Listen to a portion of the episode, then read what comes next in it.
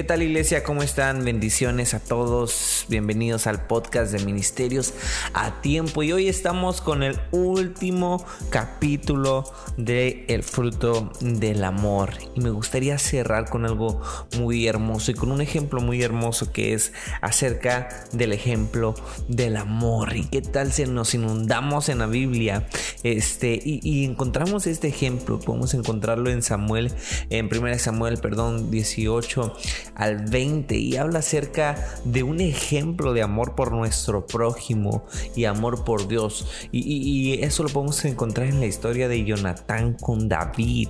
Y vemos que fue una época muy difícil. Si lees este, este capítulo, era una época tan difícil.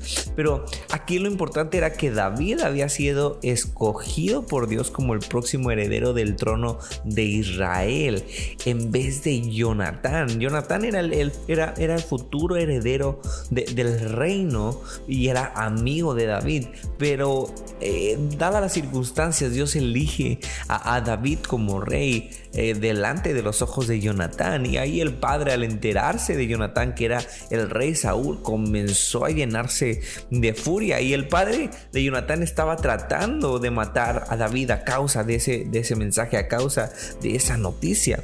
Pero el amor de Jonatán por David era tan grande que él no dijo, ay, ¿por qué yo no fui el rey si yo era el heredero? ¿Por qué vas a ser tú, David, si yo era el legítimo heredero de, del reino? O sea, ¿por qué tú? Él no pensó nada de eso, él no tuvo odio, no, no, tuvo este, competencia, no tuvo nada malo en contra de David por haber sido escogido por Dios. Entonces, eh, eh, eh, además que, desafió el comportamiento pecaminoso de su padre, dándole más valor aquí al amor de Dios, en vez de decir, ¿sabes qué?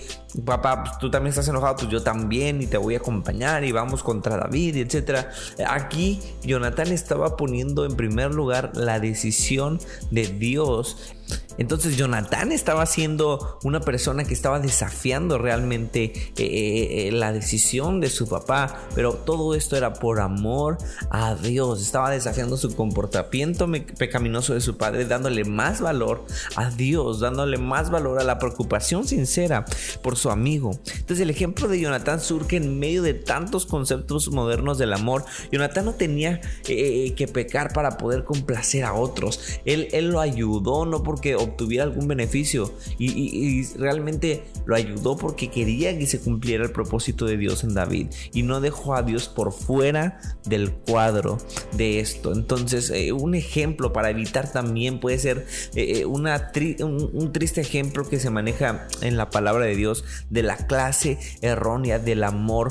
La, podemos encontrar en la historia de uno de los hijos de David, Amnón, que, que se enamoró de su hermana y la historia la, encontramos igual en segunda de Samuel, este, más que es un libro más, en 2 Samuel 13, y, ocurrió eh, varios años después de que hubiera comenzado el reinado de David en Israel. Entonces Amnón permitió que su corazón y su lujuria lo guiaran hasta el punto de sentirse físicamente enfermo porque no podía tener relaciones sexuales con su hermana Tamar. Entonces cuando finalmente tuvo la oportunidad, aquí habla que la violó inmediatamente después, la repudió, olvidando aparentemente cuánto la amaba, dejando aparte el horror de la violación, el amor de Amnón no tenía nada de amor, era algo egoísta, pecaminoso y, dañino. Y el resultado final de esto fue devastador para Tamar, quien vivió el resto de su vida aislada, y Absalón, su medio hermano, lo dio por esto y finalmente lo mató.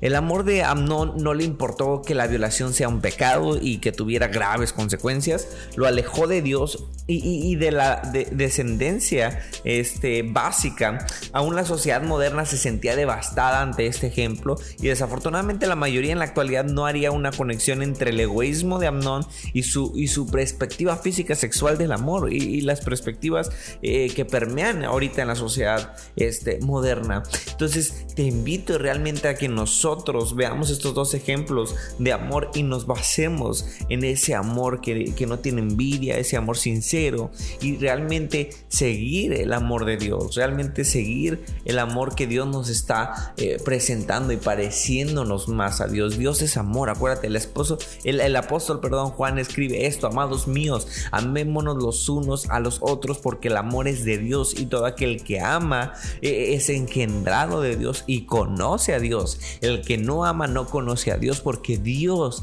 es amor. Primera de Juan 4 eh, del 7 al 8. Dios nos amó tanto que a, a todo el mundo en general que permitió que su hijo tuviera que enfrentar la tortura, la crucifixión, llevando la pena de nuestros pecados para que nuestros pecados pudieran ser perdonados y tuviéramos acceso al Espíritu Santo. Aquellos que dicen que son cristianos y luchan por caminar eh, eh, eh, como Cristo caminó, entienden que Dios quiere que demostremos un amor sin egoísmo porque Él desea que lleguemos a ser como Él. Fíjate, por miles de años la humanidad ha tratado de obtener sin amar a Dios ni amar a los demás y esto no ha dado resultados y el mundo está lleno de miseria, dolor, muerte, sufrimiento y muchas otras cosas. Pero la versión de amor que tiene el mundo desafortunadamente, déjame decirte, no proviene de Dios, sino de Satanás. Entonces es un ángel caído lleno de odio. ¿Y por qué quiere que Dios demostremos amor? Es lo que Él es y Él quiere que nosotros lo experimentemos y mostremos a los demás que no tenemos por qué seguir el espejismo de un amor distorsionado y superficial. Así que en este podcast te invito a que realmente seamos personas que muestren el amor de Dios donde vayan en su trabajo, etcétera. Entonces demostremos el gran amor de nuestro Dios. Demostremos el gran amor de Jesús a donde estemos. Que el fruto del amor, que es el fruto del Espíritu, viva en nosotros. Y bueno, terminamos este podcast de, de este fruto del amor, pero quédate pendiente el día de mañana a la transmisión del siguiente fruto. Así que Dios te bendiga. Terminamos con este fruto que es del amor aquí en el podcast de Ministerios a tiempo de la serie El fruto.